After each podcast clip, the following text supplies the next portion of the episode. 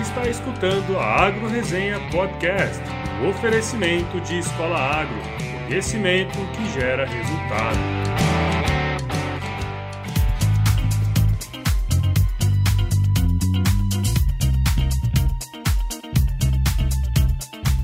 Olá pessoal, aqui quem fala é o Paulo Ozaki, seja bem-vindo ou bem-vinda a mais uma Agro Resenha. Como você sabe, a porteira desse podcast não tem tramela para quem busca se informar sobre assuntos ligados ao agronegócio.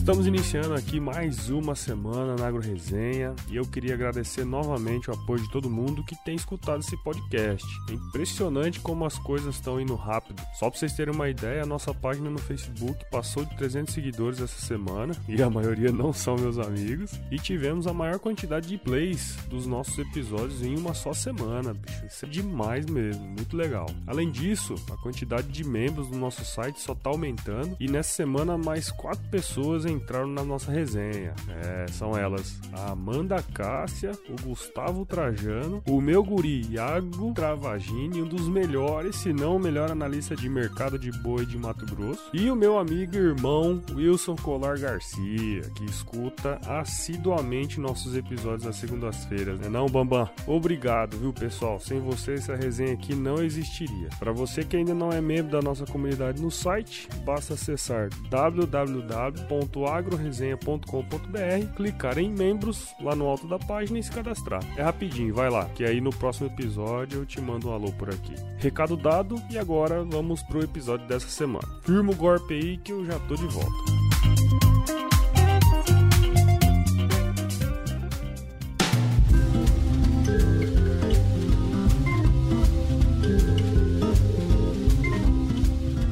Pessoal, antes de começar a falar do tema dessa semana, eu queria comentar alguns errinhos aqui do episódio anterior, que no momento ali da conversa eles passaram batido, né? Quando a gente falou sobre o calcário calcítico e dolomítico, nós dissemos que um tinha cálcio e o outro magnésio, né? Mas na verdade, ambos têm cálcio e magnésio. A diferença é que o dolomítico tem mais magnésio do que o calcítico. Teve outro momento ali que a gente disse que o calcário complexa o alumínio, né? Mas na verdade, quem faz isso é o gesso. O calcário apenas neutraliza ele. E para finalizar essa anta aqui que vos fala confundiu as palavras e ao invés de falar que o gesso é bom para o desenvolvimento das raízes, eu disse que o alumínio que é bom. E na verdade é justamente o contrário. E aí eu queria agradecer novamente a Letícia, pois ela que viu esses errinhos aí e me deu um toque. Valeu, Letícia.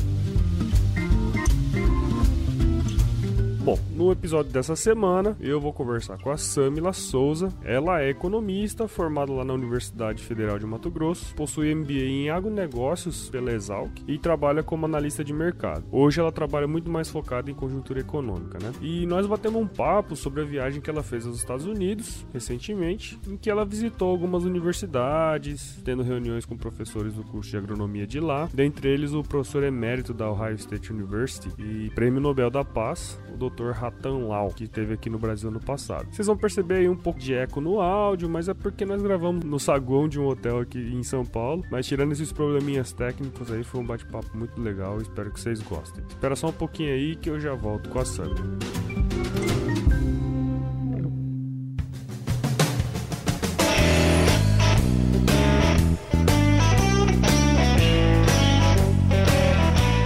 Então, tô aqui com a Samila, minha amiga Samila Cristina Souza.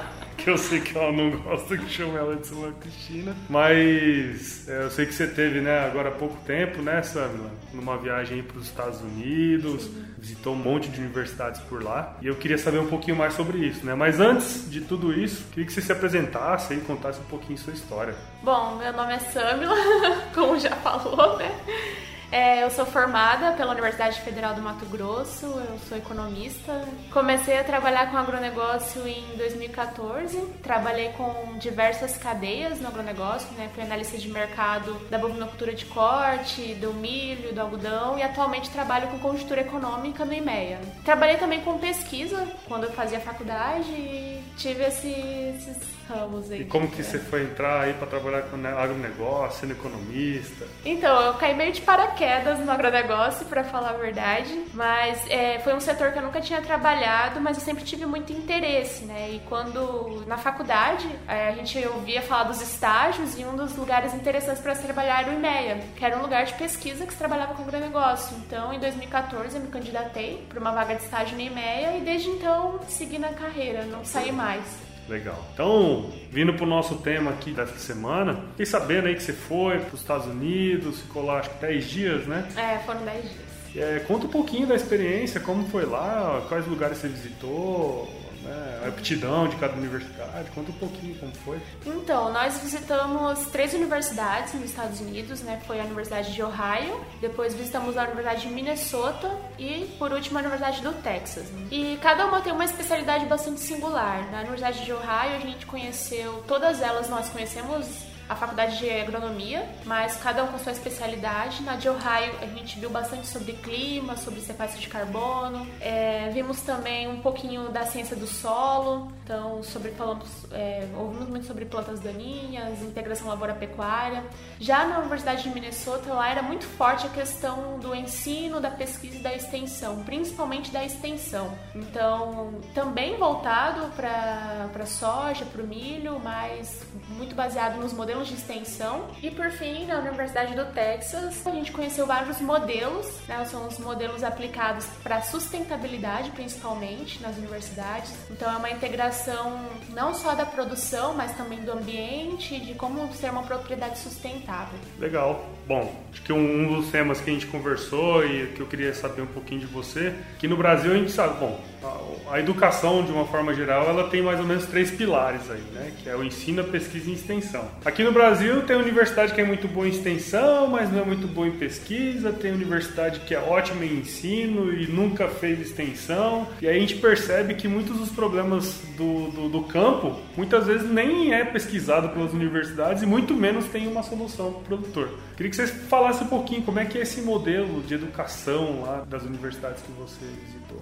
É, principalmente na agronomia, que é, as universidades são focadas para os produtores rurais, de certa forma. Lá a gente tem esse tripé, que é o ensino, a pesquisa e a extensão, mas eles se integram muito bem. Um formato diferente do Brasil, lá os professores, eles geralmente escolhem o que eles querem trabalhar, se eles preferem trabalhar com pesquisa e ensino ou pesquisa e extensão. E geralmente o seu tempo, é, em grande parte, para aqueles que escolhem pesquisa e extensão, é para extensão. Então esses professores, eles buscam os problemas com os produtores produtores rurais, eles vão até esses produtores, eles ouvem os produtores. E a pesquisa ela é muito ligada a sentir, ouvir essa dor do produtor e solucionar isso, né? Então a gente consegue ver uma integração muito forte entre os produtores e a universidade. E é uma dificuldade do Brasil que a gente não consegue ver isso aqui. Geralmente as pesquisas elas acabam na publicação e aí a gente não consegue ver tão forte essa extensão rural aqui no Brasil. É, e que assim, tem aquela questão, né? Cada pessoa é uma pessoa. Tem gente que gosta de ensinar mais, mas não gosta Sim. de fazer tanta pesquisa e aqui todos os professores têm que fazer pesquisa, publicar, publicar, porque é isso que, que gera o reconhecimento dele, né? É, infelizmente. Né?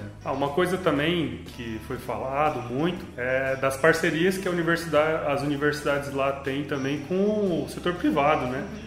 Fala aí o que você viu lá também nesse sentido. É, os recursos das pesquisas é, desses professores, diferente como é aqui no Brasil, que a gente tem a maior fonte de recursos do governo federal, lá nos Estados Unidos eles têm também essa fonte de recursos, que é do governo federal, do governo estadual, mas eles conseguem formar parcerias com associações de produtores, com as grandes multinacionais, e isso fomenta muito a pesquisa, né? Então as pesquisas elas conseguem ter um orçamento bom para poder ser desenvolvido e todos os elos só têm a ganhar com isso. E assim, para a gente finalizar, o que, que você acha que poderia ser, é, ser aproveitado desse modelo que existe lá nos Estados Unidos e aqui no Brasil? É, eu acho que esse modelo de integração é muito válido porque a gente consegue só tirar do papel aquilo que foi pesquisado, mas coloca na prática, né? E a gente consegue levar para o produtor a solução, o que ele quer realmente, o que ele quer ouvir, o que ele quer que seja pesquisado. Então, o modelo de extensão rural que é aplicado nos Estados Unidos seria algo assim, extraordinário para o Brasil, em que a gente tem produtor, muitos produtores rurais, somos somos um dos países maiores exportadores de soja, de milho, de commodities, de commodities em geral. Então seria muito válido esse modelo aqui. Né? Mas eu acredito que tenha certas políticas públicas que têm que ser aplicadas e talvez seja um pouco complexo, mas seria muito válido para o Brasil. A gente só teria, só ganharia com esse modelo. Legal. Conversamos aqui com a Samila. Obrigadão por você ter participado. Bom, obrigada, Paulo, pela oportunidade. Acho que foi uma experiência muito válida e que as pessoas precisam saber como funciona também em, em, outros países, principalmente nos Estados Unidos, que é um país muito à frente em termos de pesquisa, extensão, até mesmo ensino, né?